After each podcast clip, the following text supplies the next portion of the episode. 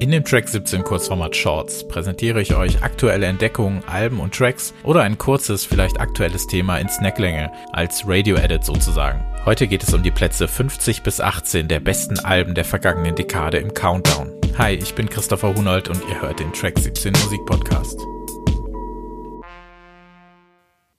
Vielleicht habt ihr unsere letzte Feature-Ausgabe gehört, in der haben Albert und ich über die besten Songs der letzten Dekade gesprochen.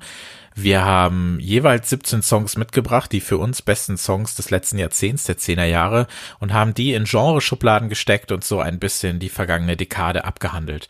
Das gleiche werden wir auch mit Alben machen. In der nächsten Feature-Folge sprechen wir über die jeweils 17 besten Alben des letzten Jahrzehnts und machen da genau das gleiche.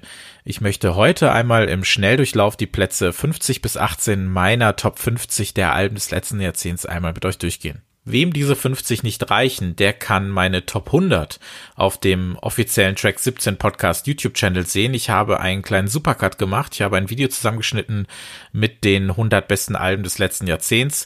Und wem das immer noch nicht reicht, der kann die Playlist auf Spotify sich anschauen. Da habe ich nämlich eine Playlist zu den besten 200 Alben des Jahrzehnts gemacht. Aber dazu nochmal was am Ende. 50 bis 41. Auf Platz 50 das Self-Titled von Bicep aus dem Jahr 2017.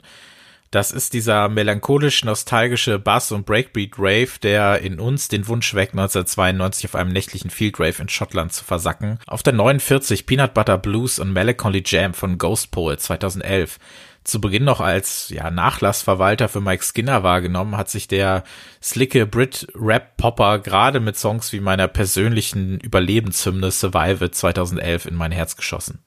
48 Jamie XX in Color 2015 von ja schnöseligen Gatekeepern als ähm, Outfitters Version von Bass beschimpft, hat Jamie XX aber nur das in ein Albumformat gegossen, was er mit britischem Bass eigentlich schon fünf Jahre zuvor in die XX begonnen hatte.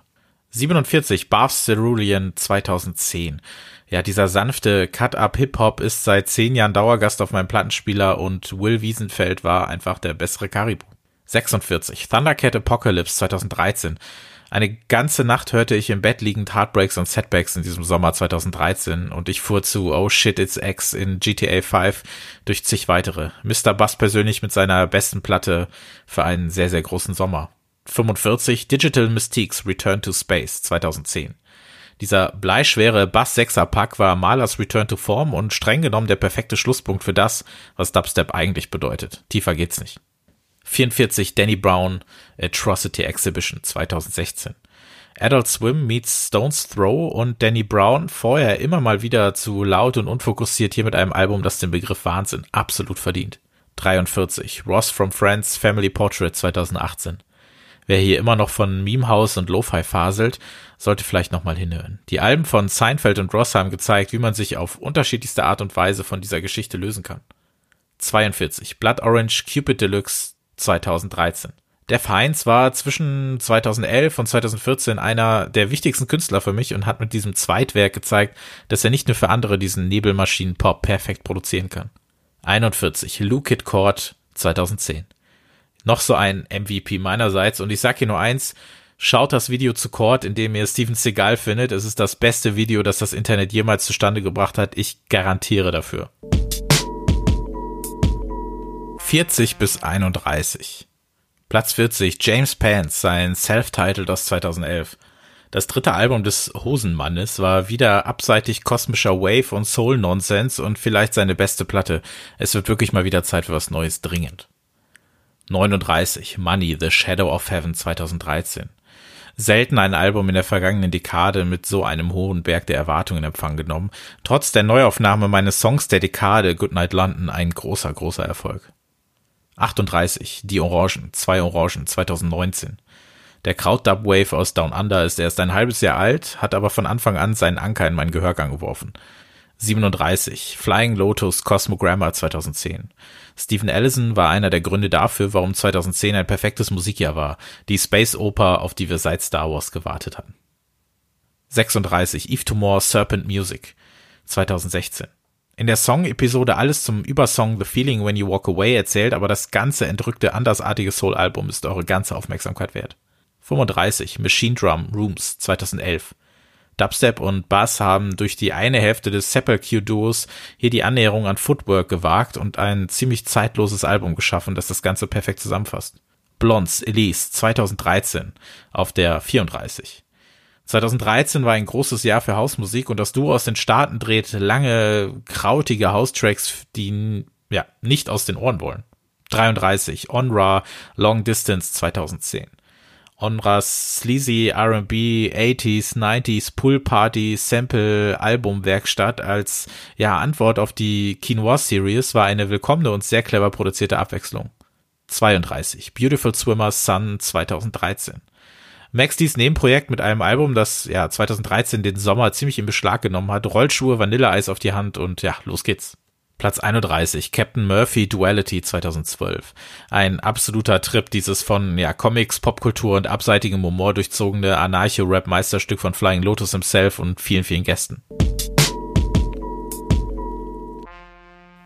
30 bis 18.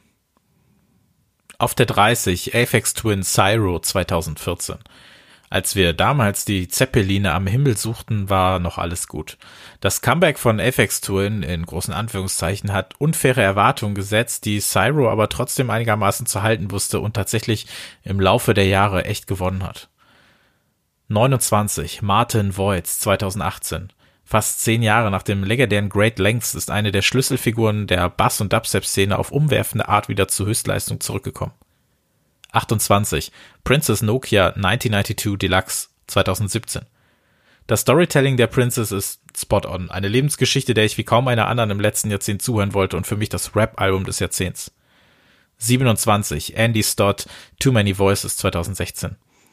Butterflies als dieser abseitige Bass R&B Hit steht für diese grimmige Eleganz von Andy Stotts bester Platte der für ihn ja sensationellen Zehnerjahre. 26. Faulty DL You Stand Uncertain 2011. Faulty DL ist eigentlich zehn eigene Podcasts wert, aber hier verwandelt er Dubstep, Bass und R&B in die ja melodischste und deepeste Version seiner Musik seiner Karriere. Ein großer, großer Typ. 25. Girl in Red Beginnings 2018, 2019 eigentlich Compilation beider EPs, die eigentlich Compilations aller Singles waren, aber egal. Girl in Red ist Teen Angst Bedroom Pop, der mich seit zwei Jahren in Dauerschleife begleitet. 24. Rising Sun Trilogy 2016. Hier könnte fast jede Platte des Marketing-Show Berliners stehen, aber die Trilogy-Platte hat das Breakbeat-Revival auf so schöne und gänsehautige Träne im Knopfloch-Art vorweggenommen. 23. Placid Angles First Blue Sky 2019 eigentlich echt ein Jammer, dass dieses Album so unterging. Beltrams zweites Album unter dem Namen war im letzten Jahr ein Techno, House und Bass-Traum und verdient wirklich so, so viel mehr von euch. 22. Jesse Lancer, Oh No, 2016. Popmusik geht kaum besser als in dieser R&B meets Footwork meets Bass-Version. It Means I Love You und natürlich der Titelsong gehören auf jede einsame Insel. 21. Toro Ima Underneath the Pine 2011. Das einzige Album, wenn ich nicht irre, dem ich jemals sechs leuchtende Sterne im ME gegeben habe, wird also vielleicht was dran sein. Vom Chillwave innerhalb eines Jahres hin zum 70s Funk Pop und mit How I Know einen Song für die Ewigkeit geschaffen. 20. Benjamin Damage und Dr. Nika, They Live, 2012. Auch hier wurden Bass und House teils gar mit Balladen gekonnt. Auch an diesem Album kleben viele, viele Erinnerungen. 19. Actress Ghettoville 2014. Ein so inspirierendes, zickiges, großes, sperriges, geniales Album eines genialen Typens. Diese Platte hat sehr, sehr viel mit mir gemacht, wirklich sehr, sehr viel. 18. CK Plus Dome 2011 eine zufällige Entdeckung im Frühling 2011, die ja Down Under Version von Mon Kimby vielleicht mit einem ewigen Geheimtipp und ja, ihr braucht dieses Album definitiv. Das war der kleine Countdown, die Plätze 50 bis 18 meiner Lieblingsalben der vergangenen Dekade. Falls ihr also in unserer nächsten Ausgabe irgendetwas vermissen mögt, dann könntet ihr es hier vielleicht gehört haben. Wie gesagt, es gibt eine Playlist auf Spotify, die ich gemacht habe. Die nennt sich einfach 2010s Top 200 Albums, also 2010s Top 200 Albums. Da sind 200 Songs der 200 besten Alben vertreten, auch schon in der richtigen Reihenfolge gerankt. Oder ihr schaut auf dem Track 17 Podcast YouTube-Channel vorbei, da habe ich ein Video zusammengeschnitten, da gibt es dann die 100 besten Alben des Jahrzehnts schon mal. Das aber nur als kleinen Bonus. Wie gesagt, die hauptsächliche Geschichte, die gibt es dann in der nächsten Feature-Folge, wenn Albert seine Top 17 Alben der Dekade mitbringt. Ich bringe meine mit und dann packen wir die wieder in Genreschubladen und schauen mal, was es in den Genres anhand von Alben innerhalb dieses Formats in den vergangenen zehn Jahren passiert, wie hat sich das entwickelt, wer waren da wichtige Figuren für uns und wir schauen uns das aus ja, der Perspektive einmal an. Ich würde mich auf jeden Fall sehr freuen, wenn ihr dabei seid, dabei wärt. Ich, ich freue mich auch über alle, die unsere Feature-Folge zu den besten Songs der Dekade gehört haben. Vielen Dank auch für die lieben Kommentare und für das Zuhören allgemein.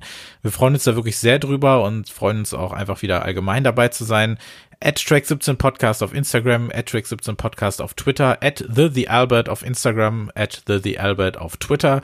Ich bin Christopher.gif mit K geschrieben auf Instagram und Twitter und vielen, vielen Dank fürs Zuhören. Track 17, die Playlist zum Podcast auf Spotify, der Track 17 Podcast, überall, wo es Podcasts gibt. Vielen Dank fürs Zuhören. Empfiehlt uns weiter, gibt uns gerne eine liebe Besprechung auf Apple Podcast und dann hören wir uns beim nächsten Mal. Ciao.